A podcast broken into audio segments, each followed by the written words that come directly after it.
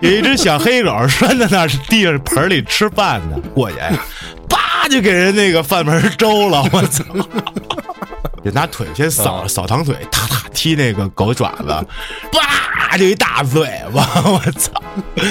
抓着那小黑狗那个饭盆啊，啪就呼到他们那狗脑袋上。欢迎收听由后端组为您带来的邪事儿栏目。如果您有一些比较有意思的经历和故事，可以关注后端组公众号投稿给小编，也可以通过小编加入微信群和我们一起交流互动。大家好，我是老安。大家好，我是秋。上期节目里，大家发现啊，就剩我们俩了，小俊消失了。对，为什么呢？回家了，他回俄罗斯了。没有啊。现在我们不是都是用这个云录的方式吗？大家明显能感觉到上一期节目就诡异像那期，跟秋的音质回归到了之前面对面录的时候那种感觉，这声音质量上来了。问题就是在于我们仨之前就是直接在那腾讯会议上录，现在我们两个变成了用另一个专业的录音软件。哎，这个我感觉两个人已经到极限了，三个人就没法这么着录了。三个人就只能见面，或者是再像之前那种似的。嗯，我们这我跟秋现在属于是自己录自己这一轨声音，然后贴在一起。小俊今年的任务方向是在这个都市传说跟微客玩家、微客探员上的。前两天见着黑老师，我们也聊了聊。本来在二零年底、二一年初那会儿，我想给大家讲《古惑仔》那漫画来着。啊。但是太长了，而且他那个原版漫画啊，不是特好讲，而且你看呀，你也不是特别容易看懂。我说的是，从第一期开始，我操，那就很古早了，那画风跟现在完全也不一样，而且它上面写的那个字儿，它不是汉化的，啥繁体啊？繁体我能看懂，但是他那个说的那个话，它是粤语，你懂吗？啊，粤语字儿。哎，他是广东人的发，就是比如说，你看你广东同学互相发微信，他们上面写的东西你都看不懂。虽然说每个字儿你认识，但是你不知道啥意思。哦，有的字儿也不认识，就你常也用不上什么的。好像就是他那个字儿，如果说换成别的字儿，是就是咱能看懂，但是他那个字儿可以用于只用于那个音，是吧？就是他写那些字儿是他们说话的那个发音，不是写的普通话的。那个语句，你看不太懂，你只能大概看懂。所以从第一集如果给大家讲讲个十年，我觉得没问题啊，慢慢讲的话。但是不好，不好讲啊，很难。因为现在你这最新的这这几年的这个，可能是他汉化比较好，是吧？全都是普通话。这个当时的任务就没有完成。后来呢，小俊啊，发现他看《古惑仔》漫画比我简直这个精通。啊，黑老师，我们研究就是让小俊负责讲《古惑仔》，这绝对跟嘉哥的套里娃属于同一系列的，所以他今年的任务呢，就是放在这个讲漫画啊这上头。邪事讲投稿用不了那么多人，听着也乱。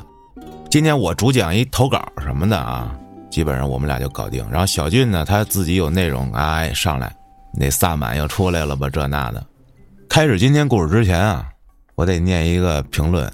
这就是在上一期节目里诡异相声那期，一位听众叫馒头幺二幺二，他说他听了二零二三年那一期，才知道是可以在留言里或者在节目里投稿找对象需求的。说我也是奔着结婚的目的找对象的，老安可以帮我争一下吗？好，我今天在节目的开头我满足你。这位姑娘的兴趣，首先第一个就是得想找一个喜欢听后端组的。啊，这兴趣爱好必须一致。八九年十二月的射手座，啊，北京人居住在石景山，哎，喜欢旅游，除了旅游以外就比较宅，圈子比较窄，喜欢吃、喝、看恐怖片目前房车都有，就职于一家央企，嚯，想找一个年纪相仿或者稍微大一些的。男朋友，啊，哪儿的人不限，啊，常年居住工作在北京就行，希望是个踏实、情绪稳定、有责任心的人，有合适的请私信我。这行啊，馒头是吧？叫馒头幺二幺二啊啊，在某知鬼一象这期，他在评论区里出现了，有条件差不多的兄弟赶紧冲啊！我看这个条件还是不错的，尤其他那一条哪儿人无所谓。我跟你说，北京姑娘，尤其是这岁数的，她比较挑地域的人，就是她特爱找本地的。然后说哪儿人无所谓，这点就很牛逼。也祝馒头姐姐能够择偶成功，你成功了，老安也是一一份功德啊。好，开始今天的第一个投稿。投稿的朋友叫小九，说这个事儿发生在一九年，当时呢他刚刚成年，父母给他报了一个驾校，他就用课余的时间把这车本给考下来了。当时他们学校管的不严，这导员呢跟他们也没差两岁，就特别好聊天，好说话。他呢就经常周五请假，上午就去练车，下午也不去上课了，就回家了。从学校到驾校，坐将近两个小时的大巴，从练车的地方到他家还得坐十来分钟的车。他记得那天啊，在车上待了四五个小时，到家的时候已经是下午了，又闷又热，脑子昏昏沉沉，还有点晕车。走到家楼下的时候。正好路过这自行车道边上，就发现那儿啊卧着几只小猫，哎，流浪猫，盯着他。他从小就比较喜欢猫，但是他妈呢，怀他的时候被这个他姑姑家的猫抓过，就有阴影，就很怕猫，所以他平时只能买一些猫粮喂喂这周边的流浪猫。好心人啊，嗯，巧在地方来了。他家这小区里有一只三条腿的猫，哦，还是一只橘猫，跟你家那一样。啊，同款，是不知道它少的是哪条腿就是。对。这小猫呢是在小的时候出了车祸了，哎，也一样，断了半截尾巴跟一条腿。虽然有一家宠物医院免费给它做了手术，但是呢，这也残疾了。就很久很久都没有人愿意领养这只小猫，就被放回了小区里流浪。他这怕他抢不着吃的，因为是吧腿脚不好，这小九就格外关注他，给他开小灶。当时路过的时候也没瞅见这个三条腿儿，当时太想睡觉了，也没有接着找他，哎，就回去了。结果呢，上楼等电梯的时候，这两个电梯其中的一个。上面贴了一张检修的单子，那就只能另一个用了。等了半天，哎，那个开着的那电梯啊，一直在十几层停着，就没有动的意思。哎呦，有点烦，决定走楼梯。一进楼梯间，不错，凉快，而且之前他一直就戴着耳机听着歌呢。这时候呢，他就一边上楼，一边数这楼梯台阶儿。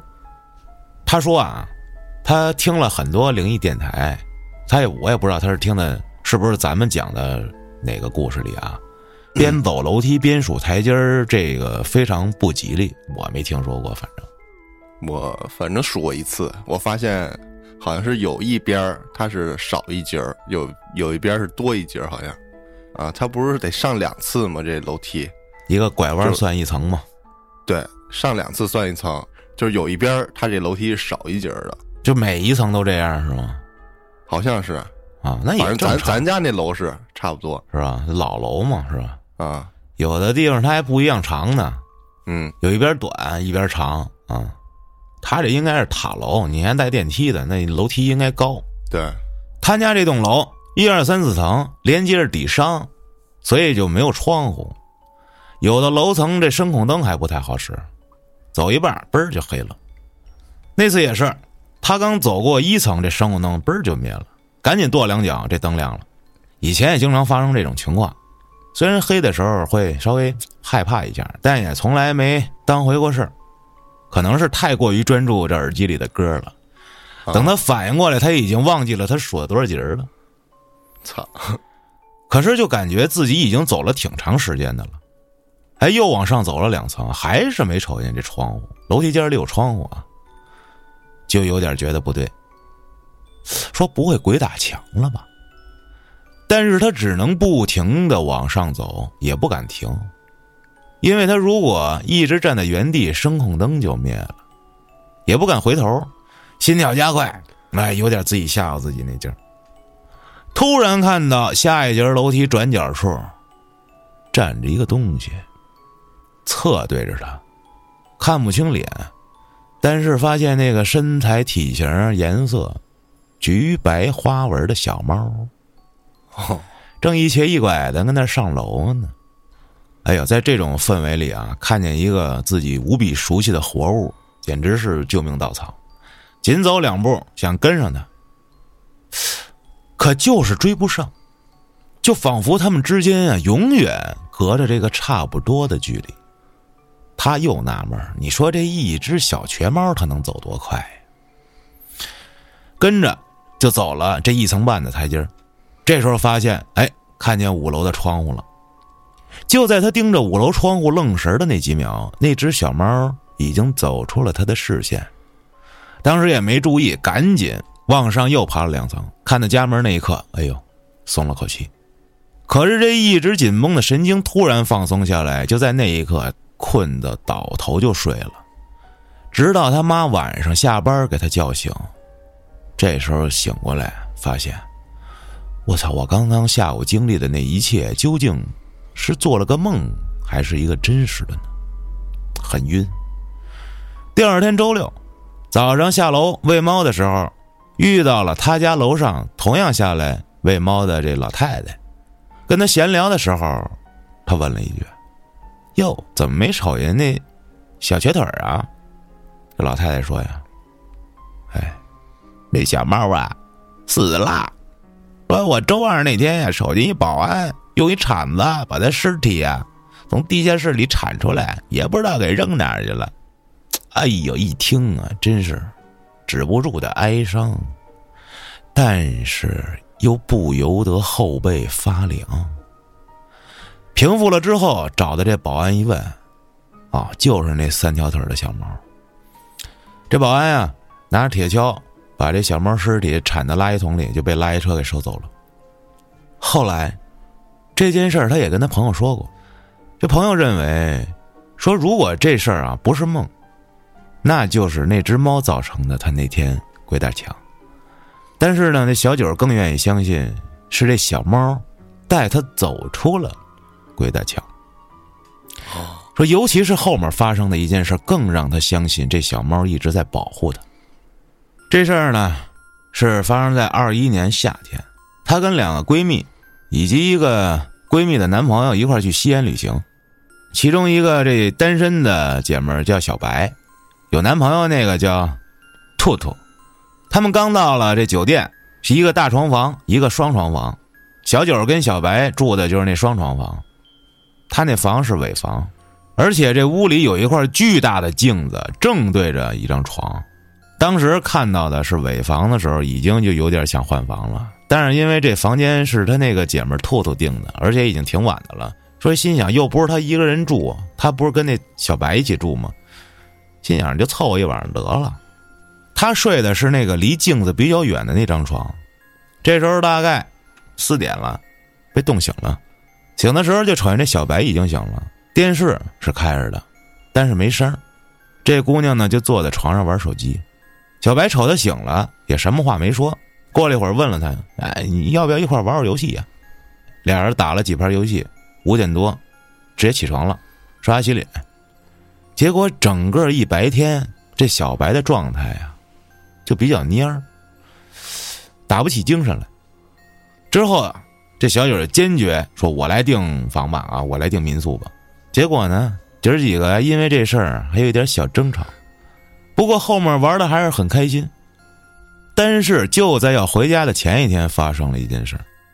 当时他们啊想去找一家在这个手机上发现的一小酒馆。在这个小巷子里穿来穿去，得迷路了。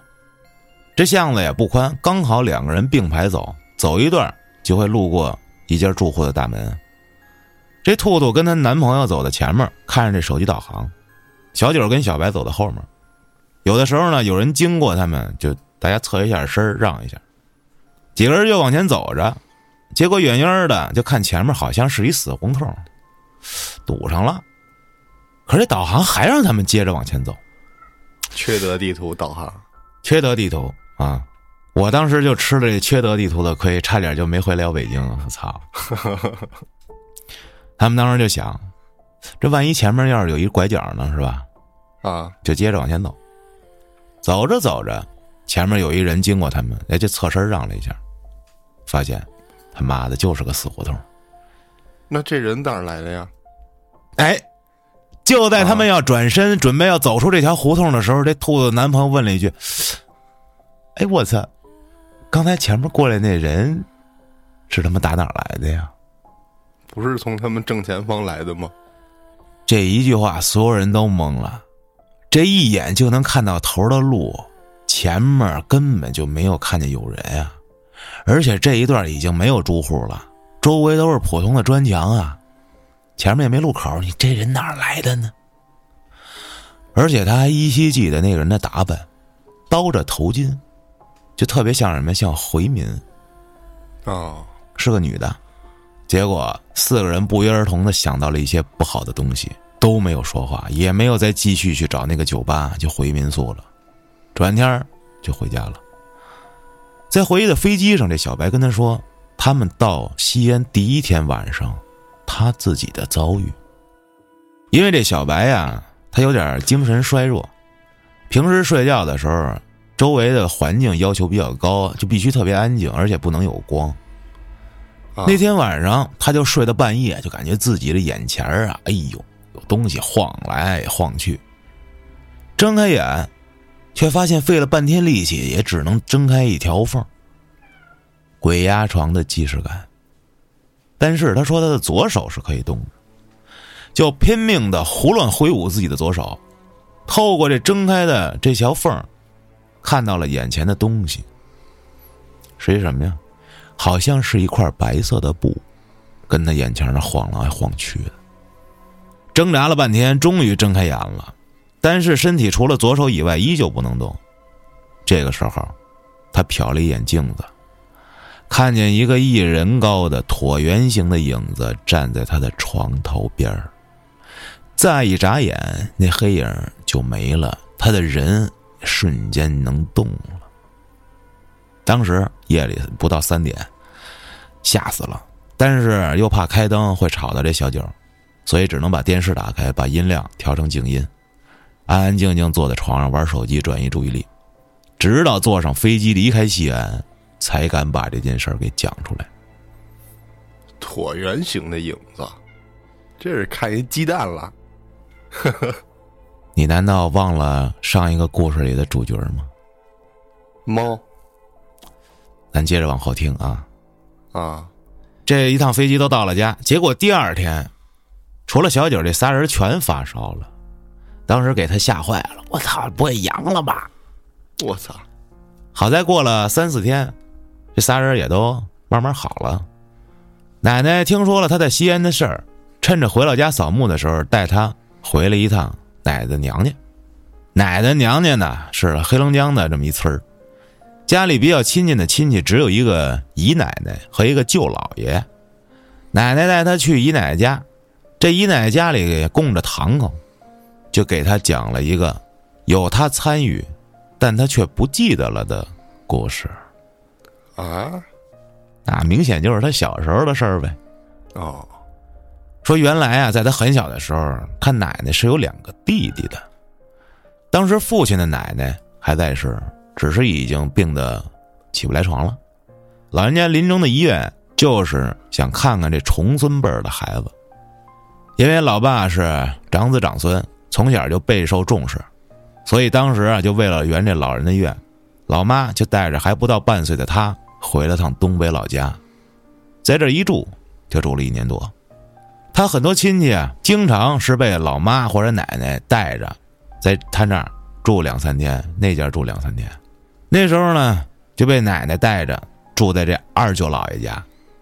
这二舅姥爷家前院养的鸡鸭鹅。后院是一片果园果园后面是一片大林子。当时啊，冬天，但是还没下雪。奶奶正帮着大家干活，给她手里啊塞了块饼干，就把它放到了这堆玉米的棚子下面。这样一边干活一边也能看着它，比较方便。之前这小九都是很乖的，但是那天不知道怎么了，不一会儿就听见他哇啦哇哭，就赶紧过去哄他。结果发现他手上的饼干吃完了，哎，又给他塞了一块，安静下来了。结果没一会儿又吃完了，又开始闹，连续好几天都是这样。奶奶感觉事情有点不对，一个一岁多的小孩儿。怎么可能在这么短暂的时间里哐哐哐吃这么多块饼干呢？牙还没长齐呢，一岁多啊！而且他之前就是给一块饼干，能自己安安静静折腾一下午，谁也不招，也不哭，也不闹。于是奶奶就偷摸的观察他，发现呀，在他们走了之后，就离开家出去干活什么的啊。果树林子里就会跑出来一只红狐狸，那红狐狸也不会离小九特别近，只是在远远的盯着他。你知道他干嘛吗？他就把手里的饼干丢给这红狐狸，啊，这红狐狸就叼着这饼干就跑回果树林子里去了。这下奶奶知道怎么回事了，那估计是天冷了，这狐狸逮不着吃的，才会跑到这村子里来碰碰运气吧。之后几天，如果这家里有饭菜，奶奶呀就会连起来放在这果树林边上去。可是这狐狸的事儿被这二舅姥爷知道了。这东北啊，虽然大多数人都比较信这方面啊，但是总有那个别的涛哥附体的那种，要打了换钱。二舅老爷就不信啊。虽然二舅老爷口中说是哎怕狐狸会来偷鸡。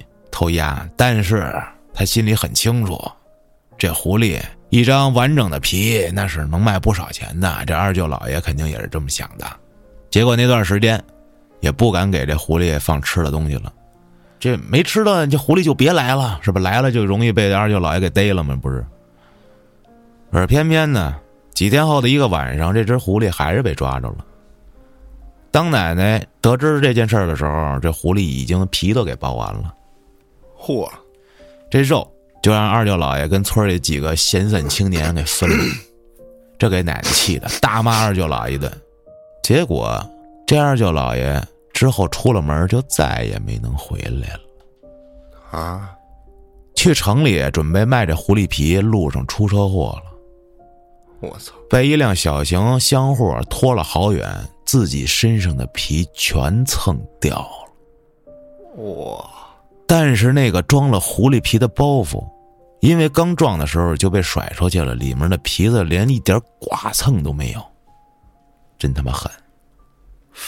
我操！奶奶就把那皮子给带了回来，姨奶奶家里供着那堂口里面就有这张皮。小九当时还不理解，还问过奶奶说：“为什么不是就奶奶来供这堂口呢？”哎，具体原因也。具体是不好说，但是据说是因为奶奶的出生日期不好，供不了，啊。但是姨奶奶也说了，说这保家仙真正的缘分啊，在他这儿，在小九这儿。说他当初的一个举动让那只狐狸免于被饿死，但是小九心里觉得，就是因为他这狐狸才遭了杀身之祸，因为给他引过来老吃东西嘛，嗯。不过那时候，因为他跟姨奶奶不熟，他也就没敢把这话说出来。说这姨奶奶还说了，除这狐狸以外，这小九身上还有一个，这个也是曾经受过他恩惠的。之前他跟朋友去西安遇到的那个事儿，他没有受任何影响，就是因为他身上这个东西在保护他。说是啥呀？也是一种动物，但是具体是什么他没说。小九猜。应该是那个三条腿吧，巨猫。哎，后来老妈也知道了这个事儿，但是也觉得都是哄小孩的话。可是小九还是非常相信的，觉得这些小动物可能真的在冥冥之中保护着他。故事就结束了。哇，这最后这个有点厉害。这你说，他说这个货车不是很大吗？厢货嘛。对啊，你说撞了人怎么能？发现不了，还拖那么老远，对吧？他是拖着呢，肯定有这种就是驾驶反馈啊！我操，那人还会叫呢啊，对吧？说的这小猫啊，啊，就就不用光指小猫，就是小动物。这两天也不知道怎么了，前日子呢去串门去，呃，昌平那边，人家里是一村儿，我过去晚上啊，结果我媳妇儿说：“哎，你看这路边是什么？村里那路啊，开着车，啊，下车一瞅，一只小狗冻死了，我操，也没下雪。我说操，这咋办呢？哎呀，他那路啊也不窄，挺宽的，就在人家家门口。我怀疑是不是就是这个流浪狗啊，村里的，因为村里很多这种到处跑的野狗啊。嗯，老来这家儿或者就跟那等着什么的，就明明一看就是没伤，这肯定是冻死的。我也心里也挺膈应的，我说挺难受，我说要不给他埋了，或者我说得也没工具，我说算了吧，估计明天第二天啊，这个人家出来人就给处理了，我说咱走吧，一看不了这个，心里可难受了。说这三条腿儿，我们家不是有一三条腿儿吗？也是车祸，但是具体是不是车祸我都不知道，因为给我的时候他那腿儿还在呢，包着一纱布，然后那姐们跟我说啊，呃，你给他上上药，马上就好了，给我了。结果报医院，人家说：“我操，你怎么才来呀？你这再过两天败血病死了，赶紧截肢吧。”嗯跟他说的一样，就是如果你救治这种流浪猫，就是它有危险的时候，就比如说有生命危险这种的，要截肢啊或者是什么的，他都会给你打很多的折。那天也没花多少钱呀，结果就落一残疾。刚抱回来的时候几个月吧，好家伙，现在这橘猫，我操，是我们家里最肥的。他他好像多少三岁最小的，他现在得有三小四岁了吧？我操，每天走不动路。像一只三十岁的猫。就躺在那个沙发上、床上啊，还有换肢呢，每天就跟那儿一一 小节儿跟那儿动，我操！然后叫他老哑嗓儿，每天那他我估计他声带啊比较肥大，老这样啊，这声儿，人也不怕人，你谁来了你都过去他都不怕，其他猫不行，就甭管你谁来，你就是坐他边上，他该睡他的，他不管你，你爱干嘛干嘛，我就睡我的，从来不躲人。这个、对，这个橘猫是你家这些猫里怎么说呀最亲人的了，对跟那狗似的，你一叫它还过来 呢，对，操，过来扒你来。前段时间我在我们家这边不是胡同嘛，遛狗，它那胡同不是有树吗？那树啊就长到这树枝子伸到这个马路上，横着嘛，嗯。这个平房上到另外一个平房上的有这么一个大树枝子，然后我抬头我一看，我操，上面三只猫，一家子我不知道是不是一家子，就跟那个监控似的，盯着你，正好那个树杈子是横着这两边房子嘛，这个在这路中间儿，它就跟那个就说白了，那个树杈跟电线杆子似的，然后那个三只猫就跟那个摄像头似的，就在那上面坐着也不动会儿，我就看了它一会儿，这仨猫也不动也不叫，反正不知道干啥呢，就盯着你观察你的呀。那猫不就好观察吗？监控。可能一周那个一周一次，那个警察叔叔过来给他提提取录像来。现在冬天啊，很多的小区里的这些流浪的猫啊、狗啊，都会有冻死的情况。前些日子又就我老刷这某音啊，就是他经常推我这种东西，真他妈烦。就沿着一路这小脚印儿走过去，发现那个边上啊，道边上，我操，就攒在一起的一小猫，已经就是凉死了。哎呦，他妈的！我这种东西就别老推给我了，真他妈烦，看得我心里贼难受。今天啊，我跟你说，就是上厕所的时候啊，我用利用这碎片时间，我会刷一刷母音，看得我只想哭。操！我操！我给你讲讲啊，你听说过有一种动物叫藤壶鹅吗？嗯，藤壶和鹅我都知道，但是结合在一起我不知道。藤蔓的藤，水壶的壶，大鹅的鹅，藤壶鹅。他们是这样，这鹅爸爸、鹅妈妈呀，为了说把它们保护起来，就把这巢建在巨高耸的那个悬崖峭壁上的。啊，为了躲避天敌，就在上面把他们这个小的腾鹅生下来。这小玩意儿啊，巨可爱。刚生下来两天的时候，你就感觉就跟小鸡儿似的，小鸭子那种的哈，倍儿萌。嗯，他们就要面临一个问题：没有吃的。这上头，悬崖峭壁上有草吗？有吃的吗？没有，怎么办呀？他得下来吃，下来就是一个问题。啊，他们也是有四肢，小翅膀嘛，小肉翅膀。你知道小肉翅膀三厘米，嗯。他们就得自己一只一只的扇着自己那小翅膀，从那个悬崖上跳下来。是直接跳下来，还是一一个阶段一个阶段？直接跳来呀！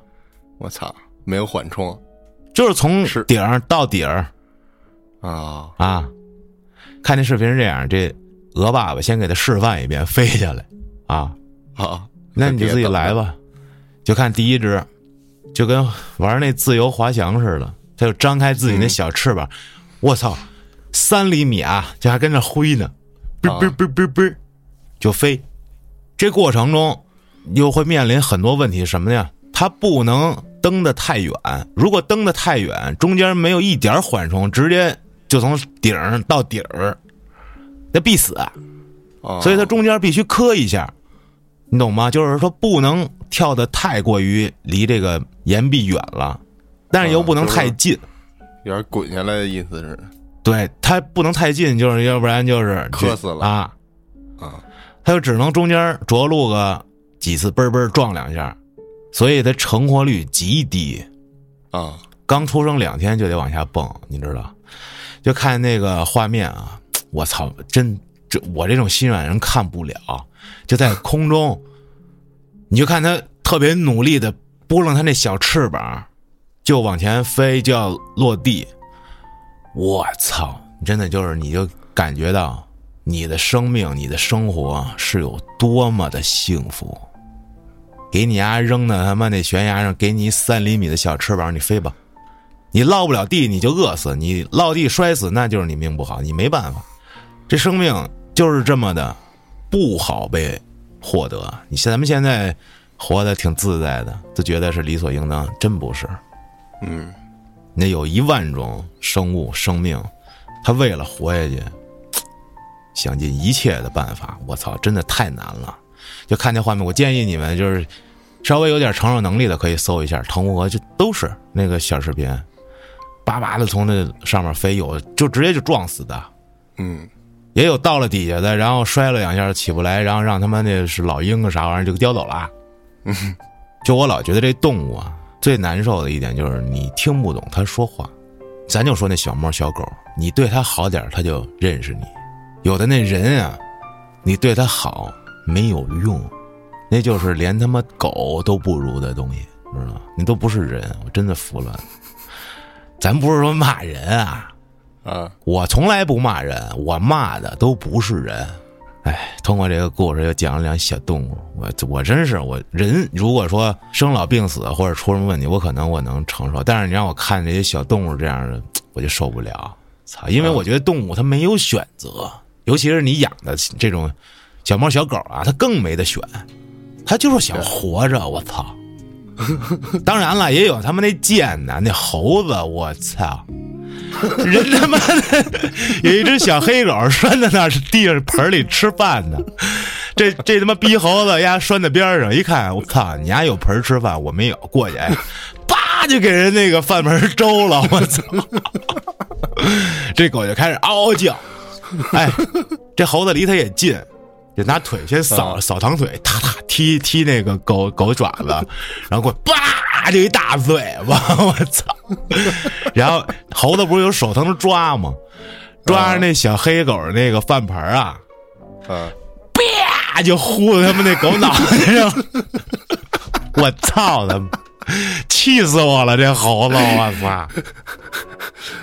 我也我也老看一哥们逗猴子。他那猴子是关起来的啊，他老拿那个棒棒糖，就是带一玩具的那个棒棒糖啊，贼是一摁就从那个玩具嘴里出来了。啊，我知道。然后然后想让那猴子吃，对，那猴子每次他好多个视频，拿着不同的东西，有拿着棒棒糖，有拿大葱的，然后有拿各种各样的，然后在这个笼子前面就递给这猴子，然后这猴子呢先开始稍微远处一点看了他一眼，然后赶紧迅速就过来了，然后歘就把那手伸出那笼子了，就开始抢，然后那大哥呢有就跟他博弈，就是使着劲儿跟他拉扯，这猴子呢有时候就给抢回来了，抢回来之后他也不吃，他叭就给扔扔了，扔完了之后，然后特牛逼，就蹬墙跳就走了，对，就叭一声就蹬旁边一铁皮就跑了。还有那动物园里那黑猩猩调戏女观女顾客的女客人的，我操！就做一些特别猥琐的动作，然后还反正就，你说这这种灵长类动物，人家都聪明着呢。这猴子挺逗，嗯，反正如果说家里啊有喜欢的、想养宠物的同学啊，我建议你们还是先去那什么撸猫店、撸狗店，是吧？过去先玩些日子，你就不用干别的，你就打扫一遍卫生。你要觉得。这些我每天我都能做，你再养，嗯，你要说这一一遍下来，我操，干不了这活啊，你你也趁早也就别养，对自己、对别人、对这个小动物，咱也都负责。你先体验一下，是吧？或者你把朋友的那小猫小狗你借过来，你在那养两天。我建议就是这样，这是最好的一个方式。嗯，别脑子一热，这我行，第二天我操，救命啊，是吧？接下来投稿的朋友。老朋友啊，公子啊，嗯，这事儿呢，是发生在他小学那会儿，八岁，八岁啊，爸妈一直想给他要个弟弟，啊，但是老妈就是怀不上，去各个医院做检查，吃药啊，偏方还是不行，正好赶上公子放暑假，老妈还有他老爸带着他这一家子一块儿去了一个看事儿的老太太家。说也不知道上哪儿打听了这么一个犄角旮旯一小胡同，然后他就搁这屋外头啊，隔着一层窗户听着，这爸妈就跟屋里跟那看事儿老太太说这事儿，说哎怀不上孕啊怎么着的，接着就听这老太太问，想好叫什么名儿了吗？老妈就说叫小龙吧，因为这公子叫小贝，然后这公子在外面一听小龙啊，俗逼名垃圾，哼。接着，就看着老太太呀，从一个老式的大木头箱子里拿出来一个娃娃，看着是一个男孩的模样，还戴着个鸭舌帽，就那种眼睛能动的那种洋娃娃，就你放平了，他应该就眼睛闭上了，你给他立起来就睁开了那种的。没见过老式洋娃娃。接着，这老太太又拿了个符，还有手写的一对字儿，上面写着“小龙”俩字儿。这纸条啊。就塞在这娃娃身上，还用包袱把这娃娃给包起来，但是露着这娃娃的脑袋，说：“行了，回去吧。回家之后把这娃娃放你们卧室那大衣柜里啊，然后供着，放上一碗小米儿，不出仨月准能怀上。这么灵？然后悄没声的跟他爸妈说：千万别让你闺女去衣柜里看那娃娃，看就不灵了，最好放高点儿。”结果他在外面听见了，给破了。哎，然后这一家三口就回家了。到家之后，老妈就供那娃娃去了。他呢，他不知道这事儿吗？他就在客厅里看电视。老妈弄完之后，从卧室里出来说：“闺女，别开那屋衣柜门啊！”心想：“那侍卫，你肯定得跟我这么说。”说啊，我不开，放心吧。心里说着：“操，可能吗？”那是不可能的，不存在的，一定会开的啊！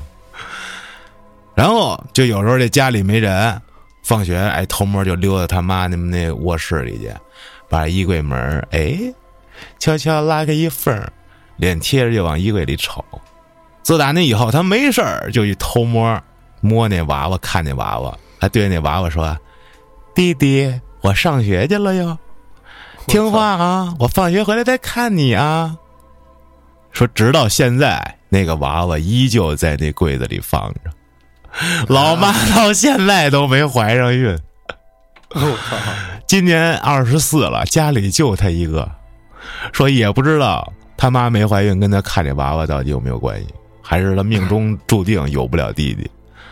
这事儿他一直都没跟他老妈说，怕老妈。持刀追他，把把他放衣柜里。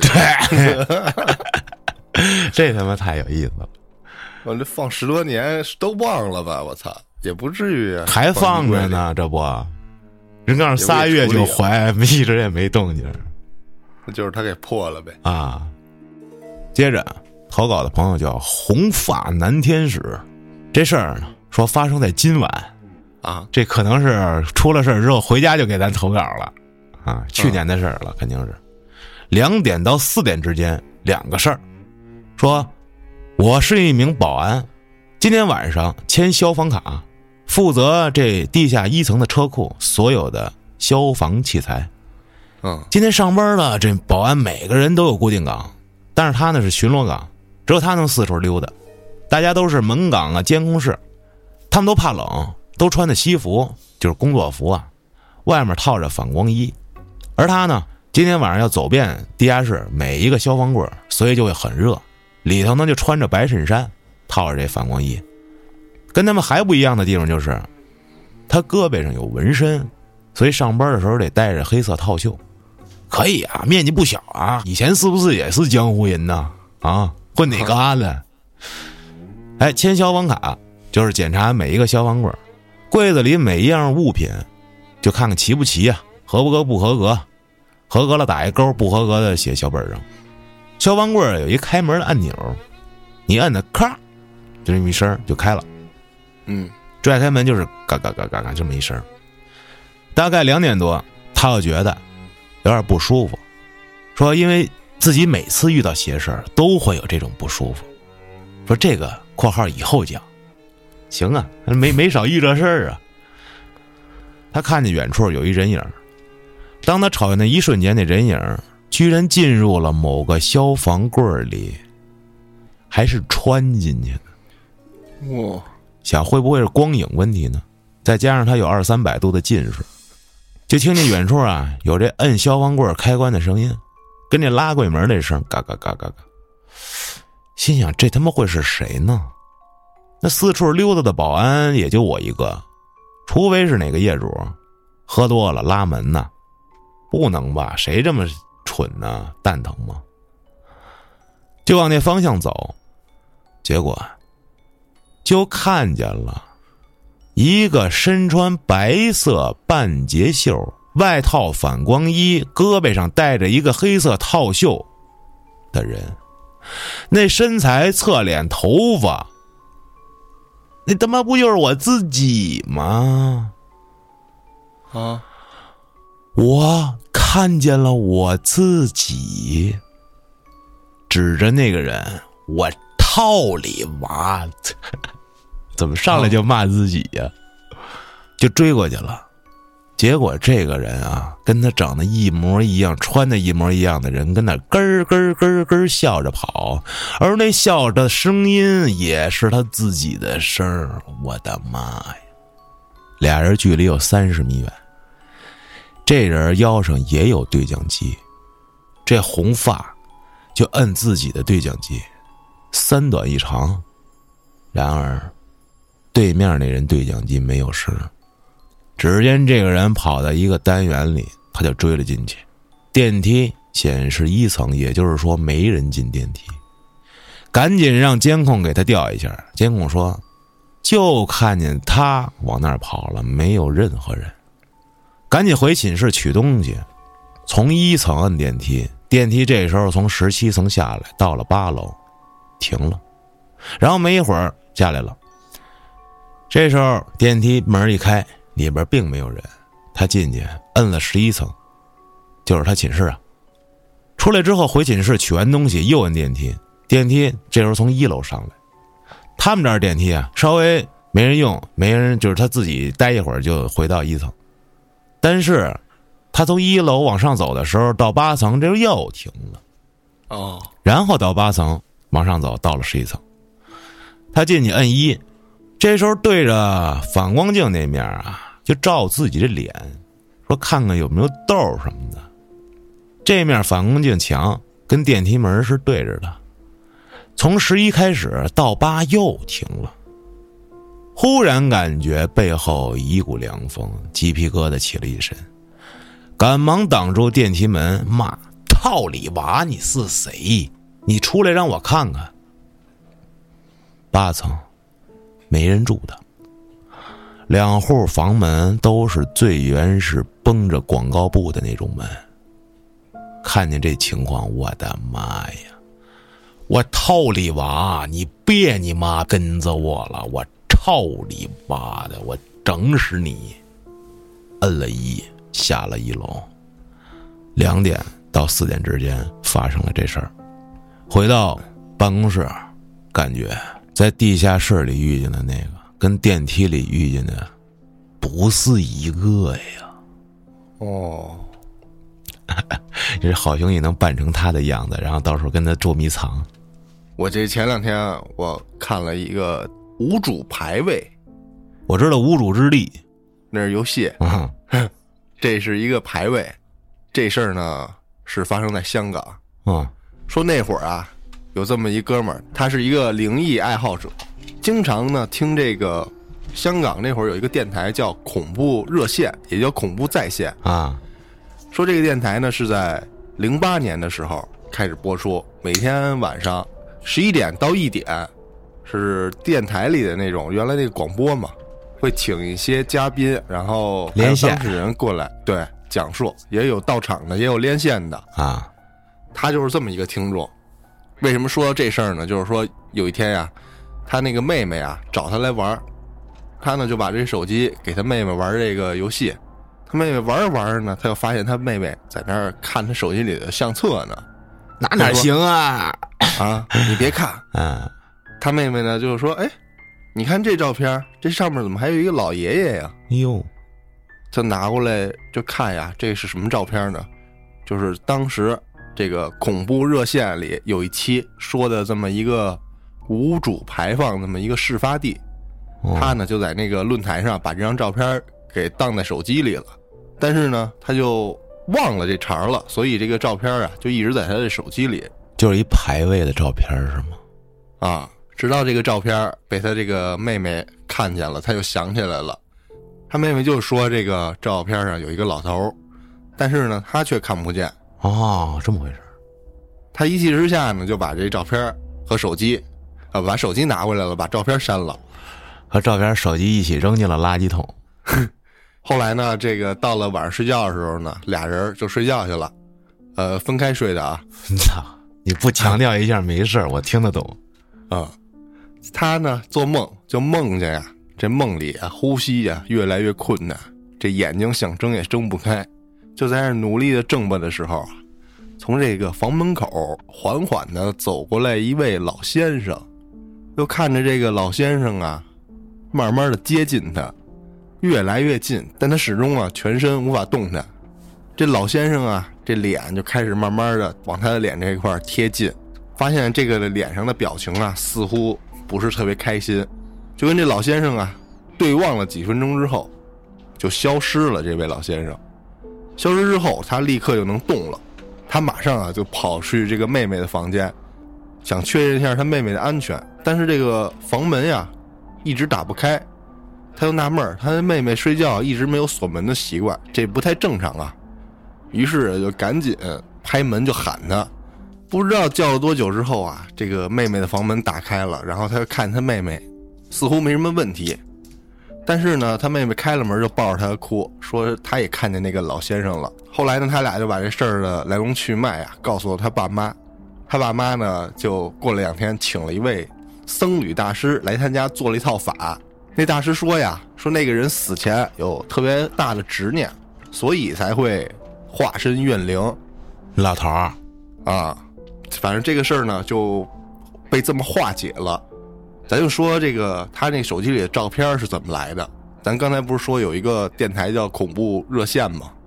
说当时有这么一期栏目，好像在一一年吧，大概这个年份，嗯有一位化名叫陶夫的这么一个灵异发烧友，嗯他呢就给当时的节目这个连线了，投稿，跟主持人说这么一个地儿，说呀，在这个香港的铜锣湾哇啊，有这么一个酒店，哦。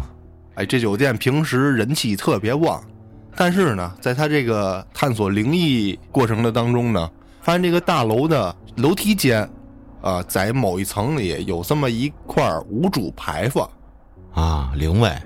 啊，而且这个灵位呢，还看着一直是有人供奉的样子啊，就是有一些祭祀的那个香啊之类的这些东西。不是他这无主的意思，就是这牌子上没写人名是吗？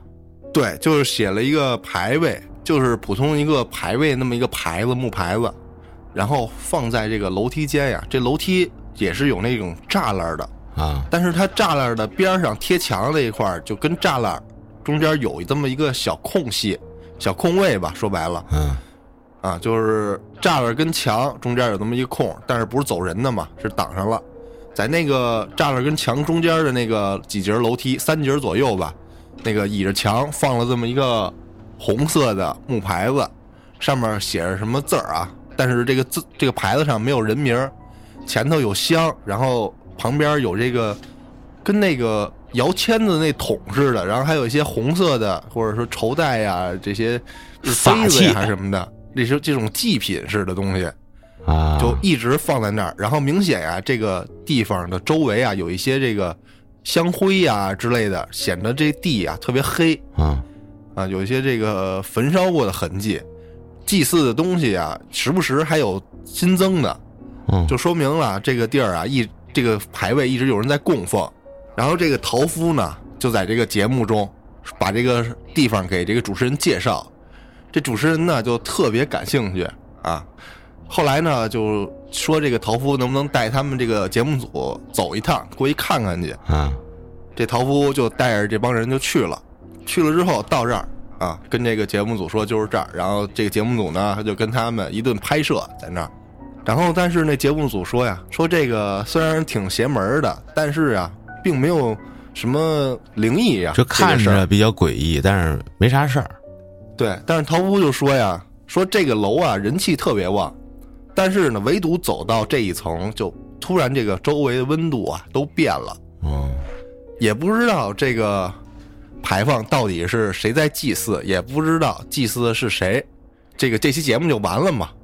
陶夫呢，就紧接着就失踪了，失去联系了，因为他经常给这个节目投稿嘛。啊，经过这个事儿之后，这个隔了一年，这个陶夫失踪了。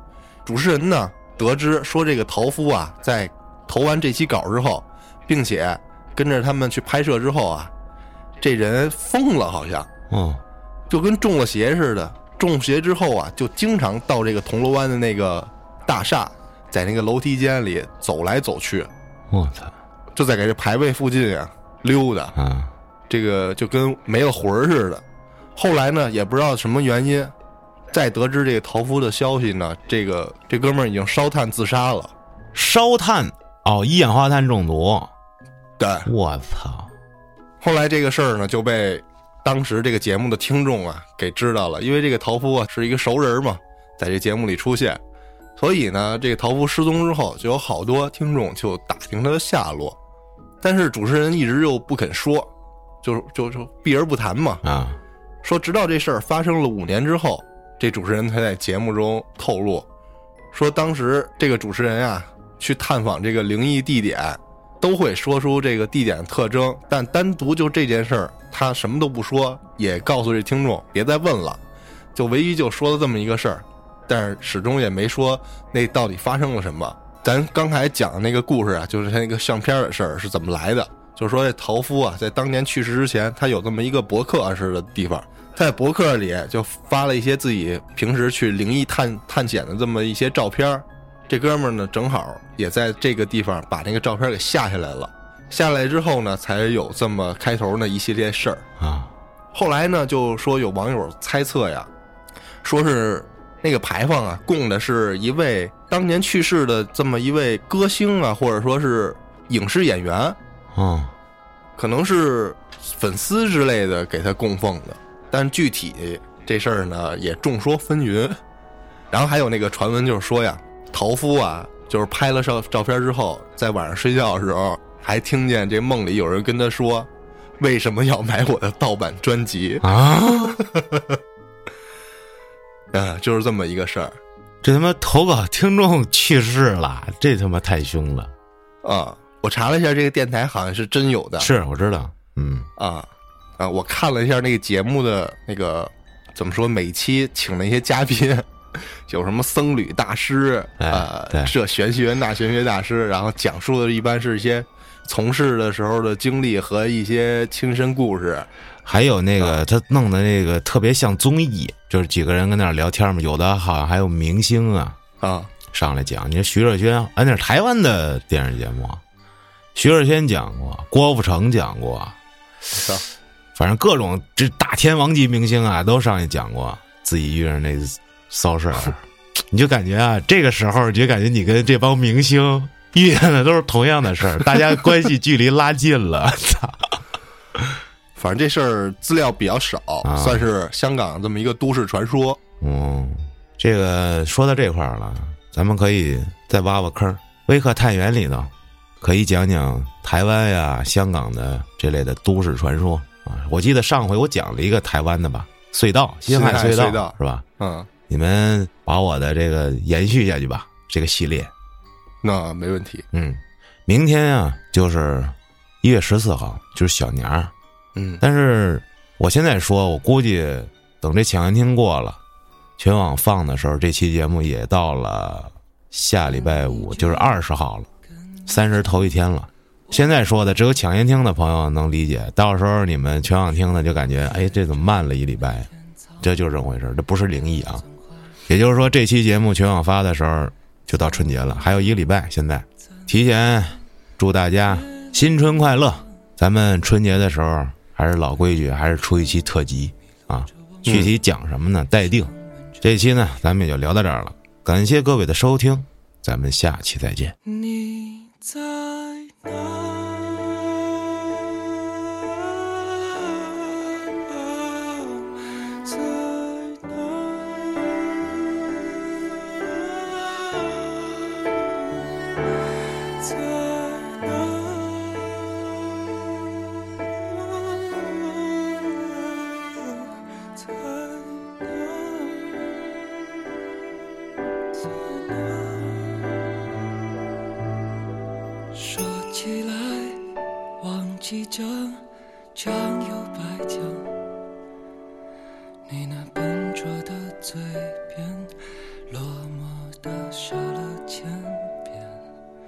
纸张想念笔尖，圆月的线，交接一片。伸手想要碰到这画面，可哪能碰到流年？我一直